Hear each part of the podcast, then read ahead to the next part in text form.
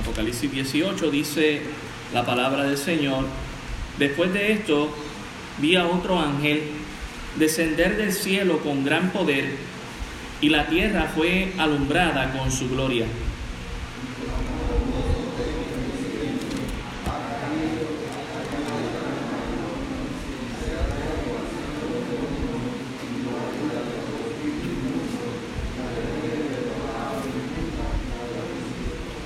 Porque todas las naciones han bebido del vino del furor de su fornicación, y los reyes de la tierra han fornicado con ella, y los mercaderes de la tierra se han enriquecido de la potencia de sus deleites.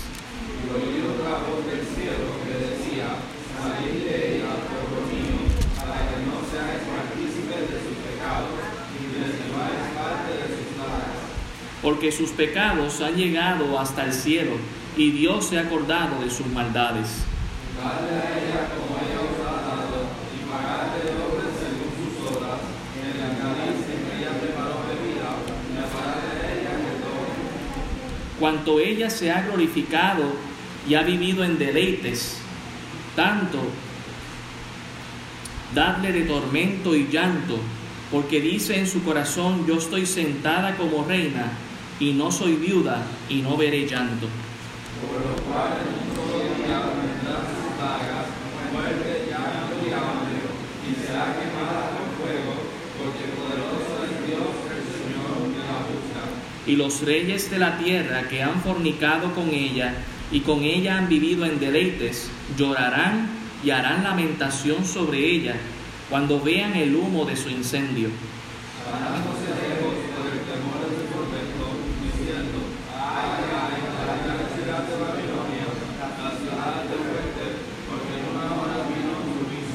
y los mercaderes de la tierra lloran y hacen lamentación sobre ella, porque ninguno compra más sus mercaderías.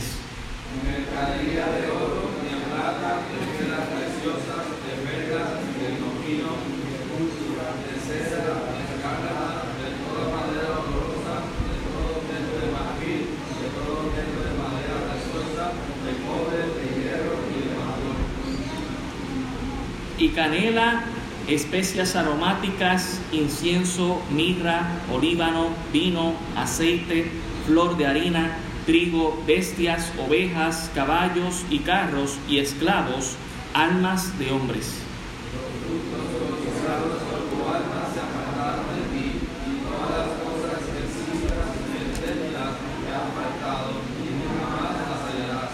Los mercaderes de estas cosas que se han enriquecido a costa de ella se pararán lejos por el temor de su tormento, llorando y lamentando.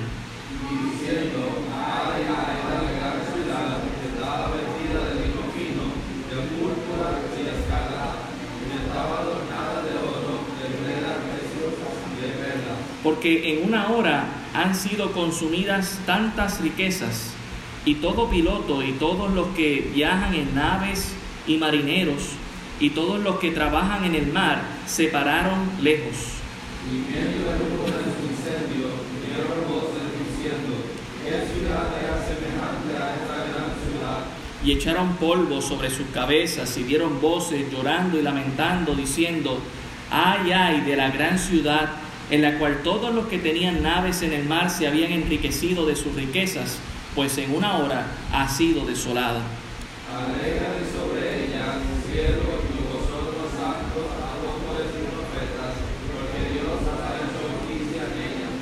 Y un ángel poderoso tomó una piedra, como una gran piedra de molino, y la arrojó en el mar, diciendo, con el mismo ímpetu será derribada Babilonia, la gran ciudad, y nunca más será hallada.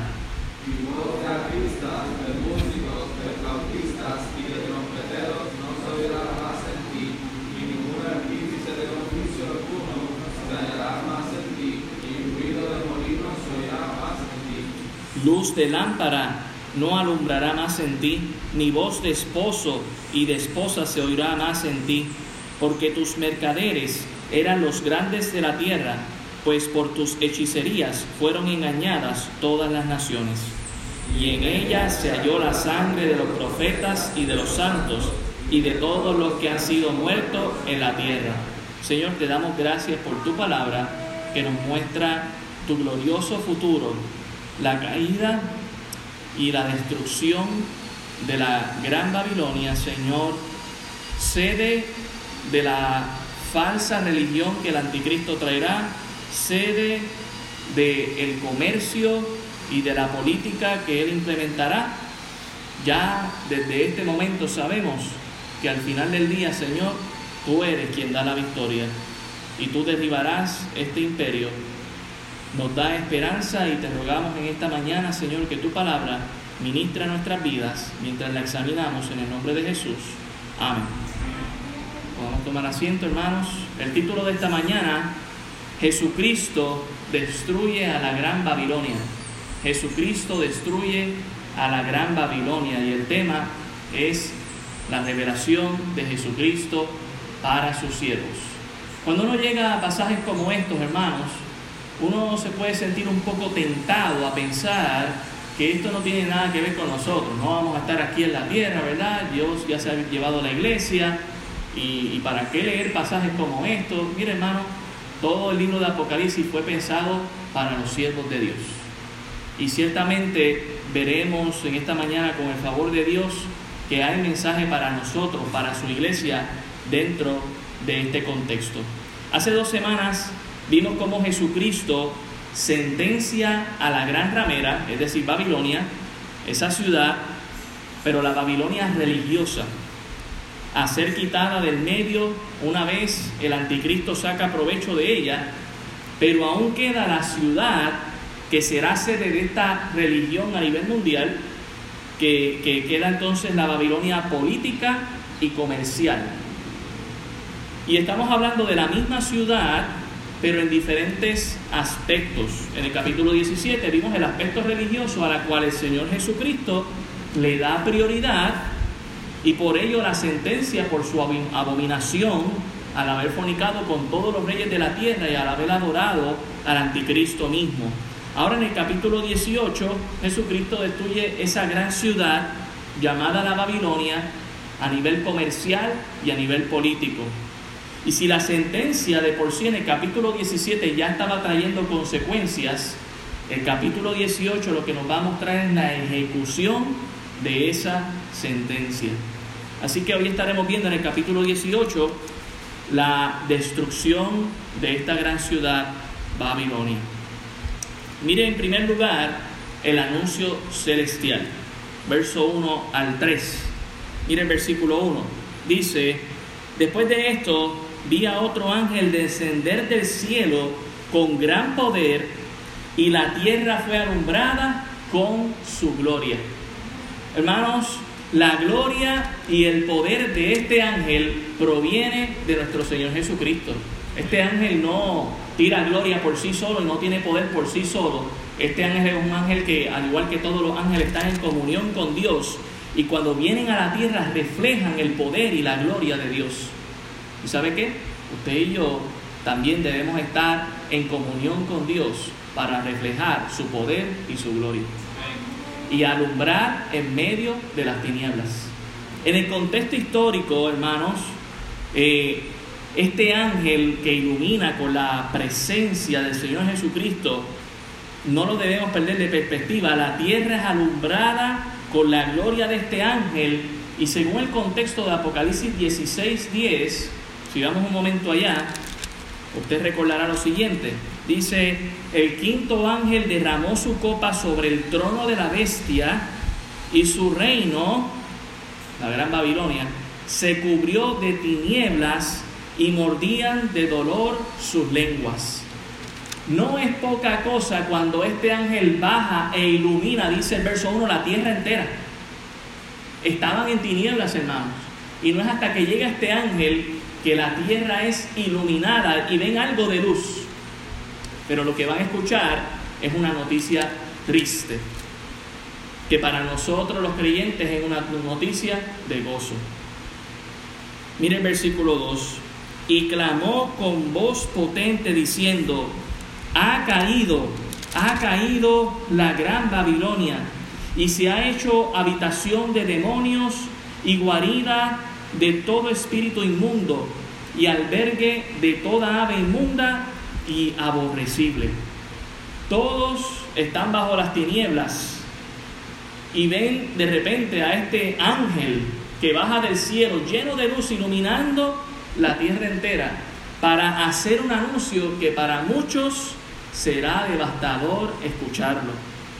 Y una de las cosas devastadoras que él dice es que esa ciudad ahora se convertiría en habitación de demonios y guarida de todo espíritu inmundo.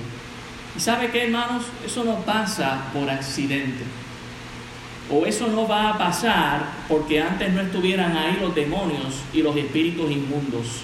Si usted va conmigo un momento, dejando su marcador ahí a Isaías, el capítulo 21, Isaías 21, versículo 9, note lo que dice la palabra del Señor en Isaías 21, el verso 9. Isaías 21, verso 9 dice, y he aquí, vienen hombres montados, jinetes de dos en dos. Después habló y dijo, cayó, cayó Babilonia y todos los ídolos de sus dioses quebrantó en tierra.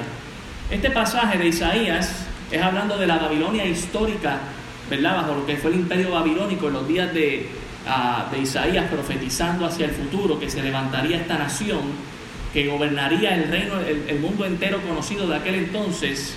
Pero el profeta ya está eh, profetizando que estos ídolos o estos dioses que iban a adorar eh, los babilonios iban a caer. Hermano, cualquier tipo de idolatría es dirigida por el diablo o los demonios. Cualquier tipo de idolatría es dirigida por el diablo y los demonios. Y cuando un imperio cae y sus, y sus estatuas o imágenes caen y son rotos, allí mismo quedan encarcelados estos demonios y estos espíritus inmundos. Y eso es lo que nos está diciendo el pasaje allá en Apocalipsis 18.2. Se ha hecho habitación de demonios, ahora no van a salir, se van a quedar allí. Y guarida de todo espíritu inmundo. Y le pregunto yo, porque esta es la terminología que conoce Hollywood, ¿y quién quiere entrar en una casa embrujada? Nadie. Nadie quiere entrar a una casa que está llena de demonios ni de espíritus inmundos. Nadie quiere escuchar por la noche voces raras, ni luces prendiéndose y apagándose o fantasmas pasando de un lado a otro. Así que ciertamente este lugar será destruido y será convertido en lugar de demonios y de espíritus inmundos. Y note que también será albergue o casa de toda ave inmunda y aborrecible. O sea que los animales que van a habitar allí tampoco son muy buenos amigos. Versículo 3. Recuerde, ¿verdad?, que estamos hablando aquí de lo que es el anuncio celestial que está haciendo el ángel. Está pronunciando que esto va a ser lo que va a pasar. Versículo 3.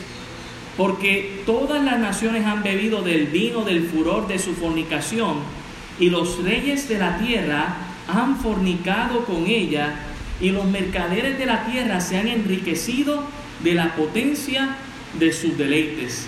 La razón de la caída de esta gran ciudad, de la Babilonia tanto religiosa como ahora comercial y política, es porque el mundo entero primero puso su confianza en el anticristo, dejándose marcar, usted recordará Apocalipsis 13, por el sello, ¿verdad? De, la bestia, del anticristo, y ahora también han puesto su confianza en el materialismo. Esta ciudad será una ciudad bien materialista. ya usted leyó ahorita y lo volveremos a leer los 28 artículos de materia que son mencionados aquí, donde la gente va a poner su confianza en eso, donde habrán grandes, pequeños y medianos comerciantes buscando vivir de esto y que en un día van a ser arruinados todos ellos, porque han puesto su confianza en este sistema que el anticristo ha creado y que todo el mundo piensa, esta ciudad no va a caer jamás esa va a ser la primera en caer. La primera en caer, hermanos. Note verdad la expresión que hace porque todas las naciones han bebido del vino del, del, furor de su fornicación. Esto porque han recibido y han aceptado que el anticristo es su Mesías. Y dice que los reyes de la tierra han fornicado con ella y los, los mercaderes de la tierra se han enriquecido de las potencias de sus deleites. Es decir, que muchas, muchas personas van a sacar un beneficio personal de esta gran ciudad y van a amar esta ciudad. ¿Dónde tú haces negocio? En la Gran Babilonia. Ah, pero ¿por qué no vas aquí? No, aquí es donde yo saco dinero. Ahí es donde está puesta mi confianza. A lo que se nos pronuncia ahora lo que es la demanda celestial para el pueblo de Dios. Mire el versículo 4. Y oí otra voz del cielo, y note verdad que entonces otra voz, no es el mismo ángel que está dando la sentencia, dice aquí, oí otra voz del cielo que decía, salid de ella, pueblo mío, para que no seáis partícipes de sus pecados, ni recibáis parte de sus plagas. Esta es una demanda celestial, una voz del cielo. Quiero ubicarlos en contexto, hermano. Pueblo mío en este contexto puede ser un poco confuso. Usted recordará que ya la iglesia ha sido arrebatada. Pero dentro de la tribulación tenemos tres eventos que podríamos decir que fue la última campaña evangelística, los 144 mil sellados dando testimonio de Dios, los dos testigos y luego, ¿verdad?, el ángel que proclama el Evangelio eterno a toda criatura. Y estos tres eventos definitivamente van a traer a mucha gente a la salvación y estarán dentro de la tribulación, pero siguen siendo pueblo de Dios. Y Dios invita a estos creyentes de la tribulación, que no es la iglesia, pero son parte ahora del cuerpo, porque han creído en Cristo, a que salgan de ese sistema. En contexto histórico, hermanos, estos son invitados a salir de esa ciudad antes de que sea destruida, así como Lot fue sacado junto con su esposa y sus dos hijas antes de que Dios destruyera a Sodoma y Gomorra. No es la primera vez que Dios destruye un sistema religioso, económico, político fuerte, de manera sobrenatural, y que Dios manda a sacar a los suyos o a salir a los suyos antes de la destrucción. Usted recordará, en días de Noé, Dios le mandó a Noé a construir el arca y el juicio no vino hasta que Noé entró al arca con toda su familia. Hermanos, de la misma manera nosotros somos alentados a salir de ese sistema. El verbo salir expresa la idea de apartarse, de partir, de salir, y está en modo imperativo cuando dice salir.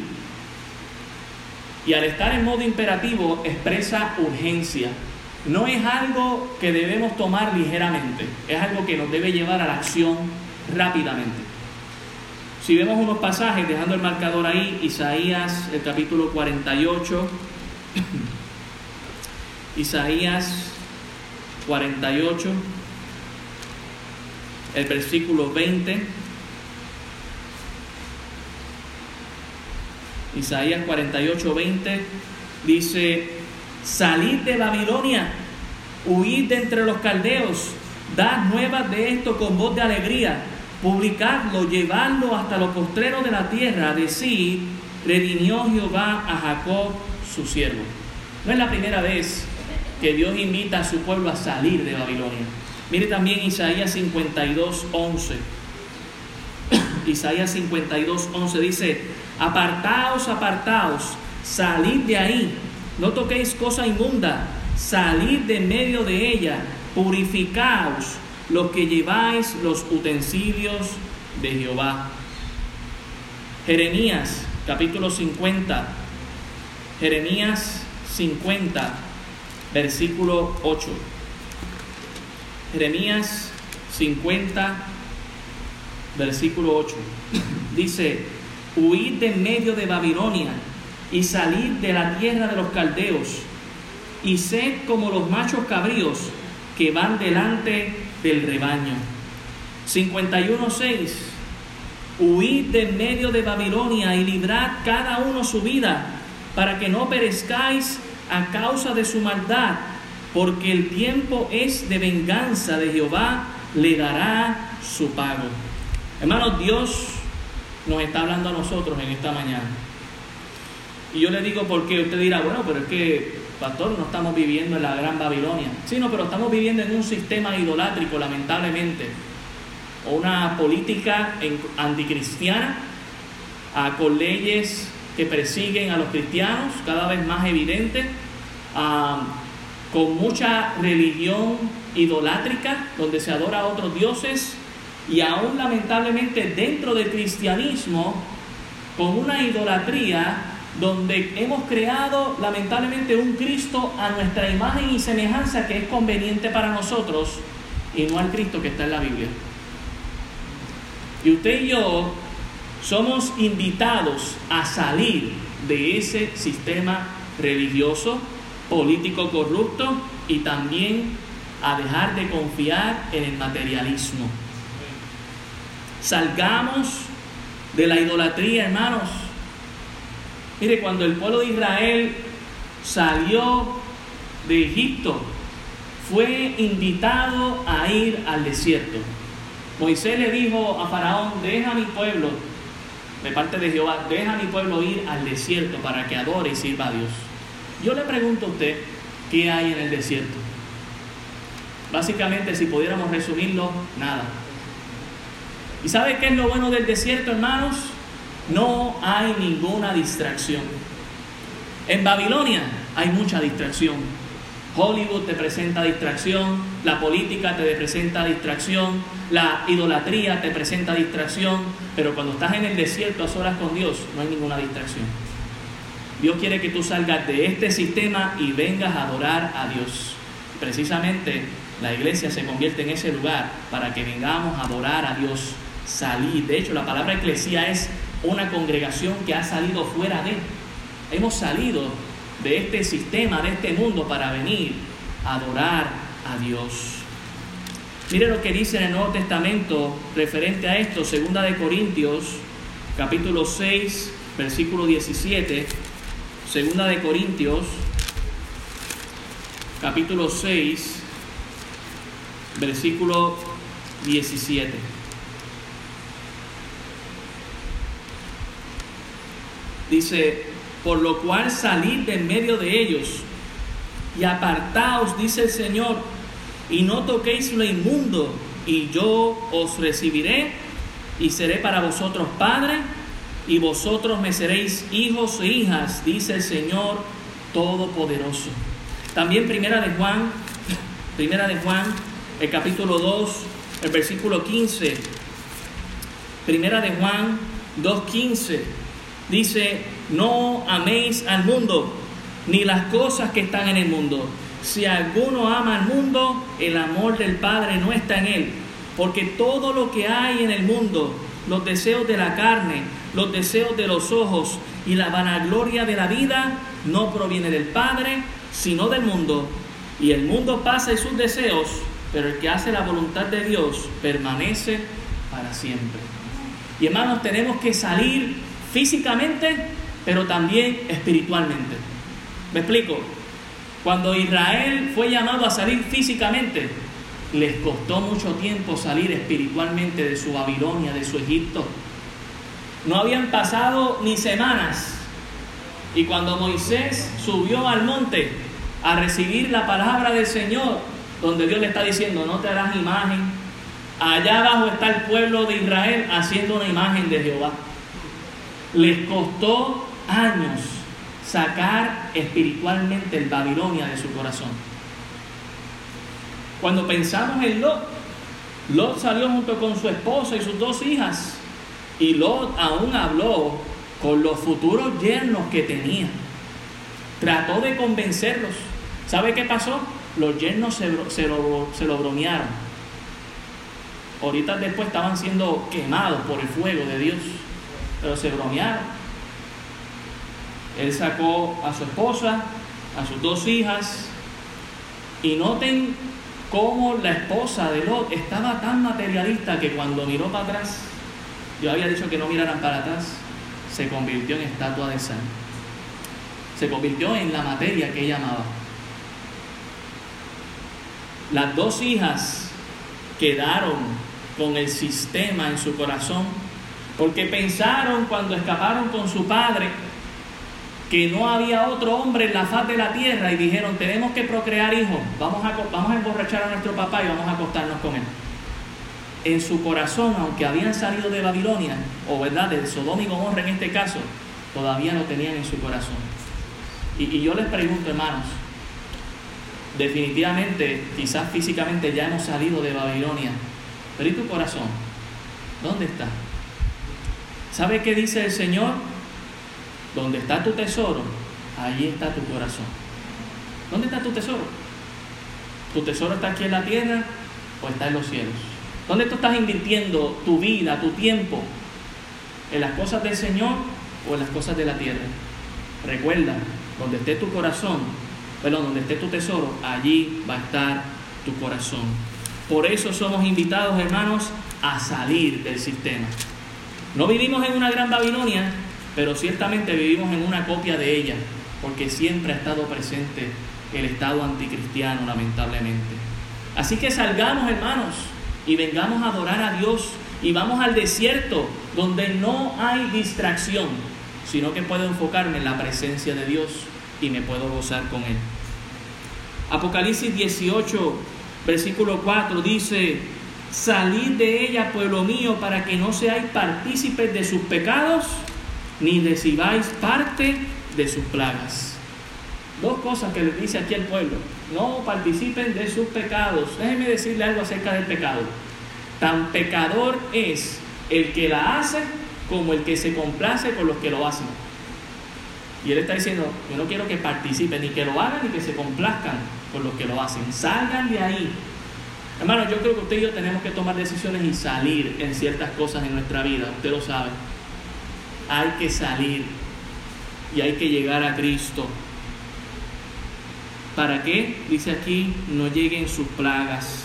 Versículo 5, porque sus pecados han llegado hasta el cielo y Dios se ha acordado de sus maldades. Aunque la torre de Babel, allá en Génesis 11, no logró su cometido de llegar al cielo, lamentablemente su pecado a través de los diferentes sistemas se amontonó de tal manera que llegó al cielo mismo, cosa que Dios no puede permitir. Para Babilonia no hay perdón porque ha rehusado en repetidas ocasiones el arrepentirse. Usted recordará que juicio tras juicio que hemos ido leyendo, ya hemos, hemos estudiado los 21 juicios que Dios va a enviar sobre este mundo y se ve que no se quieren arrepentir. Así que Dios no está enviando un juicio sin anuncio, sin sentencia. Dios es un Dios justo. Dios ha sido un Dios misericordioso. Dios ha sido un Dios paciente para que la gente venga al arrepentimiento. Mire el verso 6. Darle a ella, a Babilonia, como ella os ha dado, y pagarle doble según sus obras en el cáliz que ella preparó bebida, prepararle a ella doble. Dios hace juicio justo y la pone aún a pagar intereses por lo que ha hecho a través de todas las edades. Como yo le mencioné al principio, no podemos enfocar a Babilonia en un solo lugar geográfico históricamente porque se ha trasladado a diferentes imperios, aunque ciertamente va a llegar en un momento que es una gran ciudad, literal, física, y que Dios va a castigar. Pero usted notará lo que dice el verso 24, que Babilonia representa a aquellas que han matado a los profetas, a los santos y a todos los que han muerto en esta tierra. Así que va más allá de una ciudad física que sí está establecida aquí. Mire el verso 7. Cuanto ella se ha glorificado y ha vivido en deleites, tanto darle de tormento y llanto, porque dice en su corazón, yo estoy sentada como reina y no soy viuda, yo no veré llanto. Esta ciudad será tan grande, hermanos, será tan poderosa a los ojos de este mundo, con tanto dinero, con tanto glamour, con tantas posesiones materiales, que pensará que jamás va a caer. Y ella dice, yo soy reina, yo no voy a, estar viuda. ¿Sabe quién pensó así? El pueblo de Israel. Y usted luego ve en Jeremías, en a Jeremías en Lamentaciones, hablando de esa reina como una viuda. ¿Sabe quién lamentablemente ha pensado así muchas veces? La iglesia. Ha pensado de sí como una reina. Y yo no digo que no, no seamos la novia de Cristo, debemos ser la novia de Cristo. Y si Él es rey, seremos reina en ese sentido. Pero tengamos cuidado cómo nosotros pensamos que estamos, a cuál es nuestra realidad. Usted recordará lo que dice Apocalipsis 3, en el versículo 17, hablando a la iglesia de la Odisea. Apocalipsis 3, 17 dice, porque tú dices, yo soy rico y me he enriquecido y de ninguna cosa tengo sed ni necesidad. Y no sabes que tú eres un desventurado, miserable, pobre, ciego y desnudo. Mientras que esta iglesia decía, decía, ah, sí, nosotros estamos bien. Dios decía, no, tú estás mal. Y me pregunto yo a quién queremos escuchar de cómo está nuestra condición espiritual. ¿Nos queremos escuchar a nosotros mismos? ¿Lo que nosotros pensamos sobre nosotros mismos? ¿O queremos escuchar a nuestro abogado o juez? Dependiendo si usted arregló ya cuentas con Dios en el camino. Por eso le da el consejo en el verso 18 diciendo, por tanto yo te aconsejo que de mí compre oro refinado en fuego para que seas rico y vestiduras blancas para vestirte y que no se descubra la vergüenza de tu desnudez y unge tus ojos con colirio para que veas.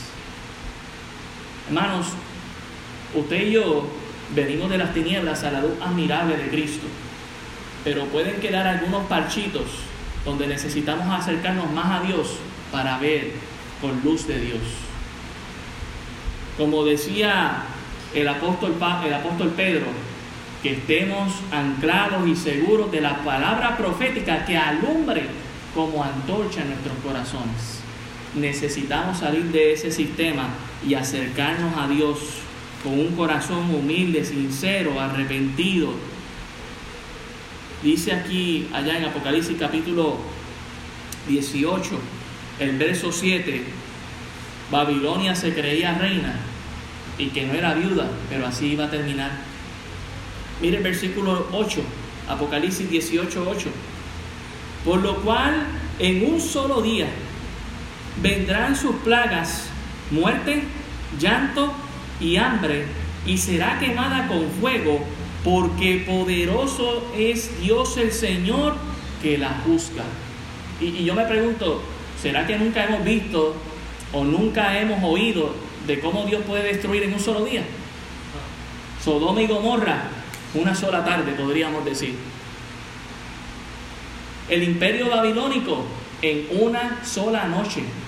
Daniel estaba leyendo la escritura, la mano que empezó a escribirle en la pared al rey. Mené, mené, tequelu parsin, tu reino ha sido pesado y encontrado bajo juicio. Ha sido hallado falto. Y esa misma noche de Medio Persia conquistó a Babilonia. En una noche, el imperio que uno diría, este imperio de aquí jamás va a ser borrado. Ciertamente, hermanos, Dios en una sola hora puede borrar a cualquier ciudad del mundo entero. Romanos capítulo 12 versículo 9, Romanos 12, 9, y esto nosotros lo queremos recordar para que podamos ser pacientes. Romanos 12, 19 dice, no os venguéis vosotros mismos, amados míos, sino dejad lugar a la ira de Dios, porque escrito está, mía es la venganza, yo pagaré, dice el Señor. Hermano, muchas veces nos vamos a sentir tentados a vengarnos en contra de este sistema corrupto, anticristiano, que hace injusticias. Vamos a dejarle lugar a la ira de Dios. Dios no solamente va a pagar, sino que doble. Podemos confiar en su justicia, hermanos.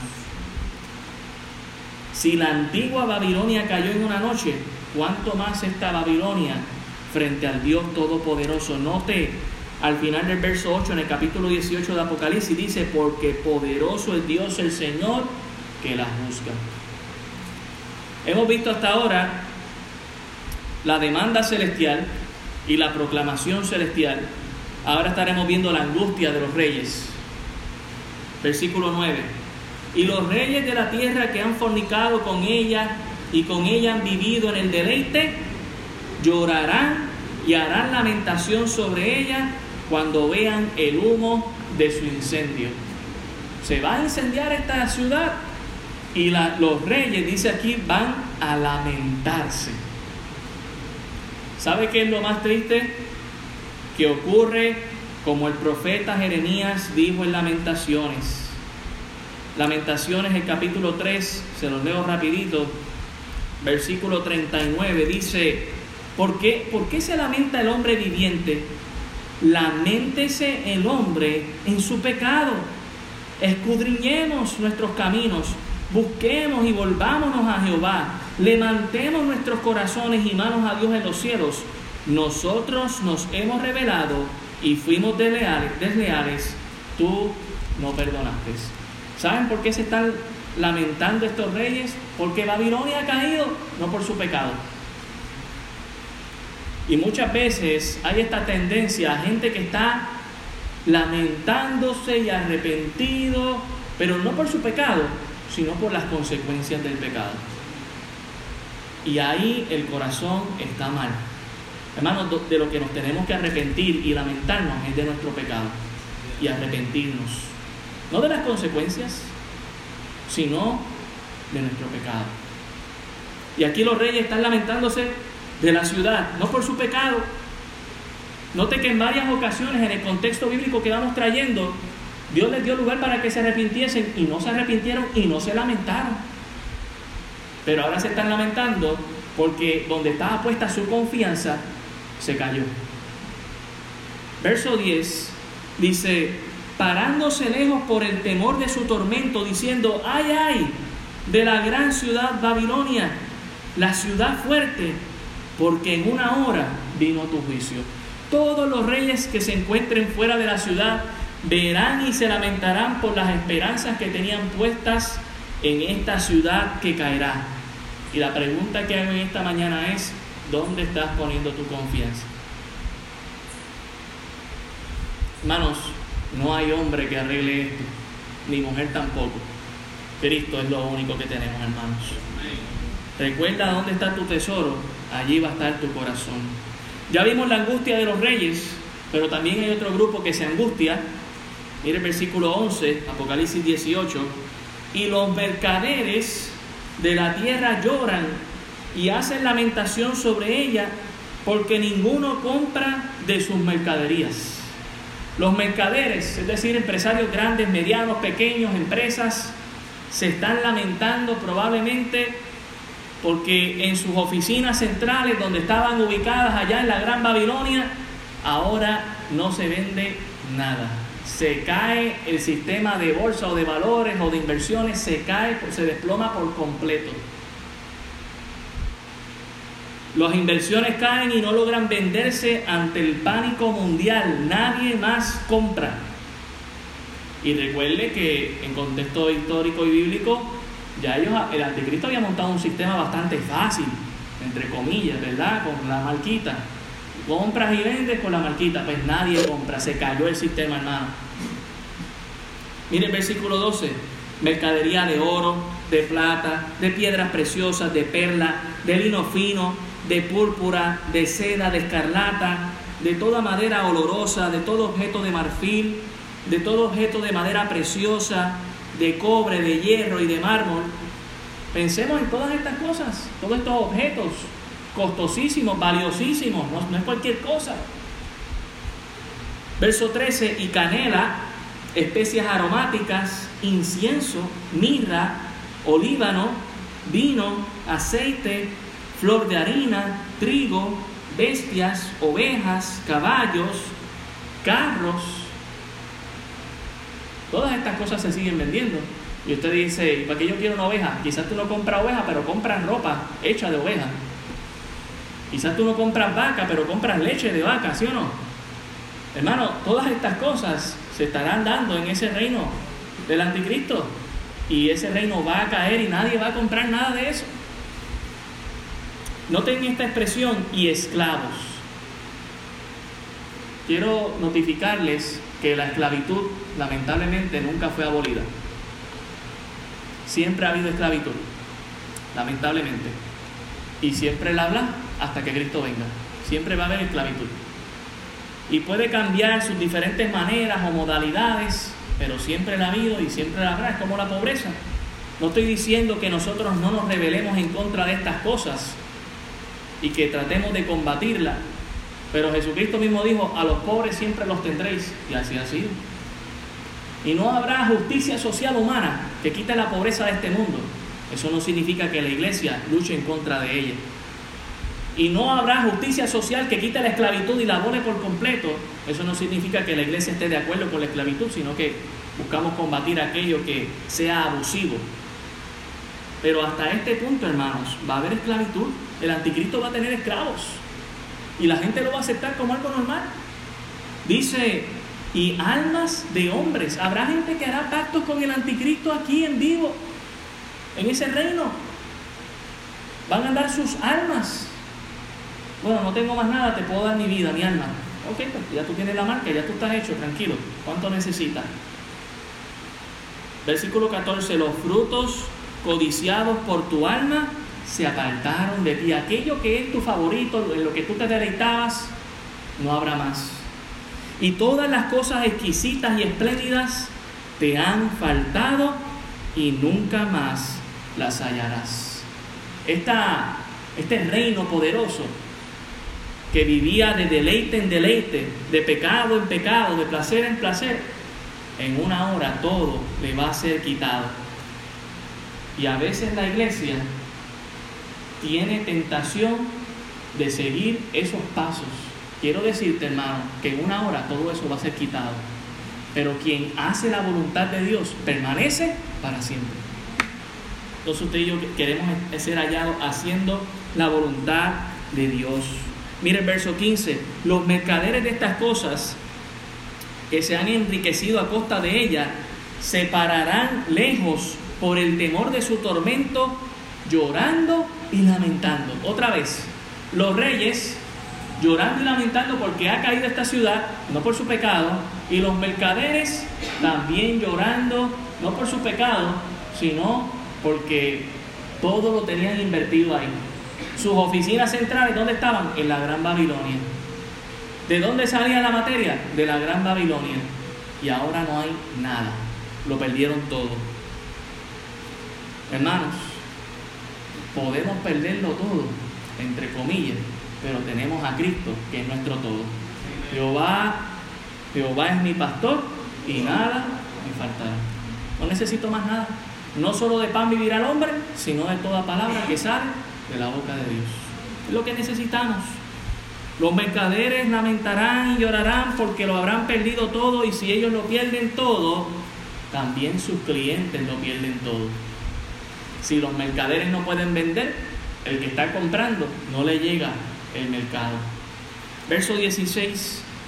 Y diciendo, ay, ay, de la gran ciudad que está vestida de lino fino, de púrpura y de escarlata, y estaba adornada de oro, de piedras preciosas y de perlas.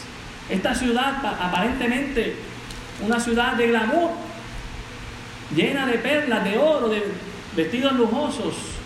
Ahora lo que hay es lamento por ella. Hermano, no todo lo que brilla es oro. La apariencia muchas veces es engaño. A muchos que ha traído por el material, son atraídos por el materialismo, que pusieron todas sus esperanzas en tal negocio, ahora están en pérdida total. Todas las riquezas han sido consumidas y en otras palabras, nada se podrá rescatar ni reutilizar. Llegarán allí, verán la ruina, nada se podrá reutilizar, nada se podrá rescatar, nada, no se podrá reinventir sobre ello. Mire el verso 17, hay otro grupo que se angustia. Vimos los reyes angustiados, vimos los mercaderes angustiados, pero ahora también los marineros están angustiados. Versículo 17. Porque en una hora han sido consumidas tantas riquezas y todo piloto y todos los que viajan en naves y marineros y todos los que trabajan en el mar se pararon lejos y viendo el humo de su incendio dieron voces diciendo, ¿qué ciudad era semejante a esta gran ciudad? Esta imagen tan desgarradora de esta ciudad será noticia en el mundo entero. Los pilotos, los marineros no van a llegar al puerto de Babilonia a descargar la mercancía, hermano. Van a ver el incendio y no se van a acercar. Nadie más va a comprar. Todos simplemente se van a lamentar. El testimonio de los pilotos y de los marineros es que viajan el mundo entero y dicen, la mejor ciudad es Babilonia, pero ahora es la peor ciudad. Ciudad grande y fuerte, dice aquí, ha caído. Mire el verso 19. Y echaron polvo sobre sus cabezas y dieron voces llorando y lamentando, diciendo, ay, ay, de la gran ciudad, de la cual todos los que tenían naves en el mar se habían enriquecido de sus riquezas, pues en una hora ha sido desolada. La figura aquí que nos tenemos que imaginar es, todos están sufriendo, los reyes están sufriendo, los mercaderes están sufriendo, por ende los clientes están sufriendo, los pilotos y los marineros están sufriendo. No hay nadie contento aquí en la tierra. Sin embargo, usted llega al verso 20 y usted, va a ver la alegría en el cielo y el gozo. Y aquí es donde yo quiero que usted entienda que nos tenemos que proyectar. No nos lamentemos, hermanos, por lo que pasa en este mundo. Estemos alegres de lo que el Señor va a hacer en el futuro. Mire el verso 20. Alégrate sobre ella, cielo, y vosotros, santos, apóstoles y profetas, porque Dios os ha hecho justicia en ella. Mientras los reyes, los mercaderes, los clientes y los marineros y los pilotos están sufriendo en la tierra, nosotros nos vamos a estar alegrando en el cielo. No nos alegra el mal de otro, pero ciertamente la justicia que Dios ha realizado. El contraste con el cielo, hermano, es la alegría de todos los santos, de todas las épocas, porque Dios ha hecho justicia. Ya nunca más se volverá a levantar el sistema anticristiano, ya nunca morirá un santo por serle fiel a Dios. Desde ya nos podemos alegrar, aunque nuestro presente no vislumbre eso. Porque un día viviremos en ese, ese momento en el cual el Señor Jesucristo hará justicia y destruya todo el sistema anticristiano, hermanos. Podemos alabar y darle gloria a Dios porque aunque ahora mismo no lo vemos y pareciera que el injusto está gozando, usted recuerde, cuando ellos dicen, la vida es corta y hay que gozarla, usted responda, y la vida es eterna y, hay que, y el infierno es eterno y hay que evitarlo. Y la vida eterna con Dios es el gozo eterno que queremos todos. Hermano, esta ciudad va a ser borrada de la faz de la tierra. Mira el verso 21, dice, y un ángel poderoso tomó una piedra con una gran piedra de molino y la arrojó en el mar diciendo, con el mismo ímpetu será derribada Babilonia, la gran ciudad, y nunca más será hallada. Todavía están los arqueólogos buscando dónde fue Sodoma y Gomorra porque Dios los desapareció esas ciudades de la existencia humana y de la faz de la tierra. Y eso es lo que va a pasar con esta gran Babilonia. Dios los va a borrar para siempre. Este imperio anticristiano, este materialismo del que se vive, un día no será más, hermanos.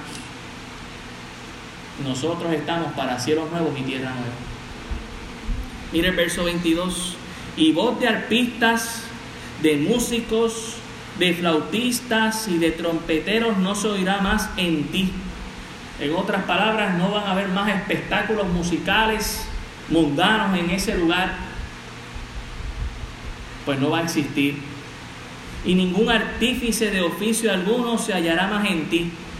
En otras palabras, las industrias y las empresas que inventaban nuevas cosas o tecnología va a dejar de existir también ni, ruido de molino se oirá más en ti. compañías grandes distribuidoras de alimentos dejarán de ser. Y el efecto sobre el mundo entero que ha puesto su confianza sobre este sistema está destrozado. Por lo tanto, así está su corazón. Por eso el Señor Jesucristo nos invita a tener nuestros tesoros en el cielo.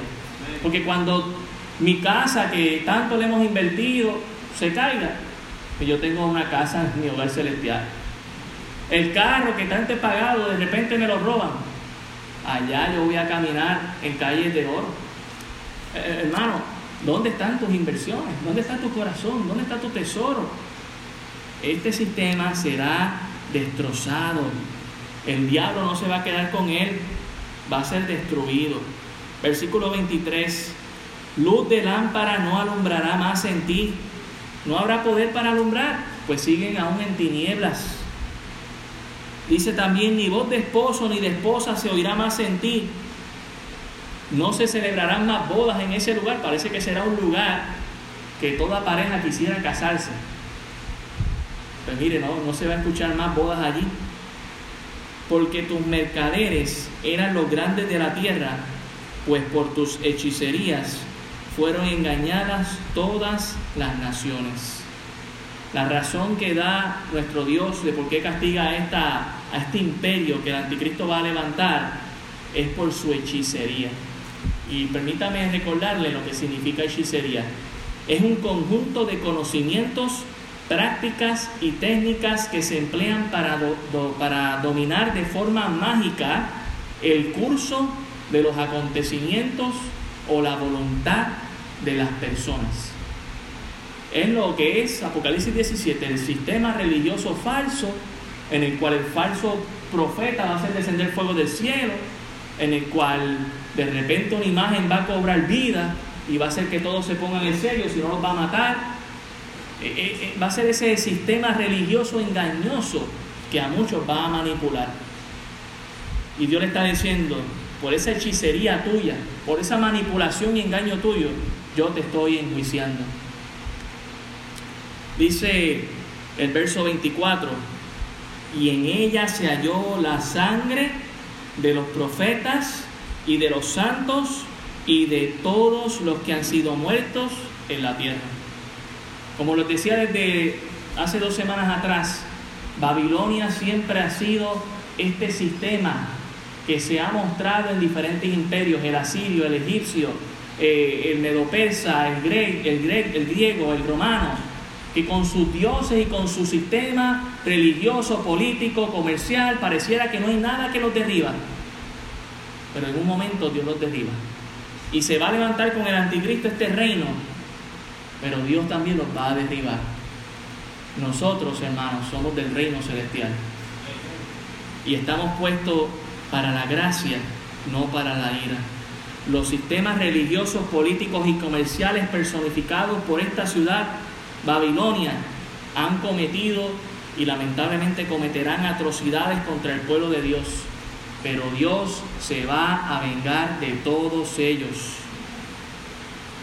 Gracias a Dios, porque Dios nos da aliento y ánimo para que escuchemos la voz de Dios, salgamos del sistema, apartémonos para Dios, vayamos al desierto donde no hay distracción y estemos en comunión con Dios, porque su reino viene pronto. Oremos.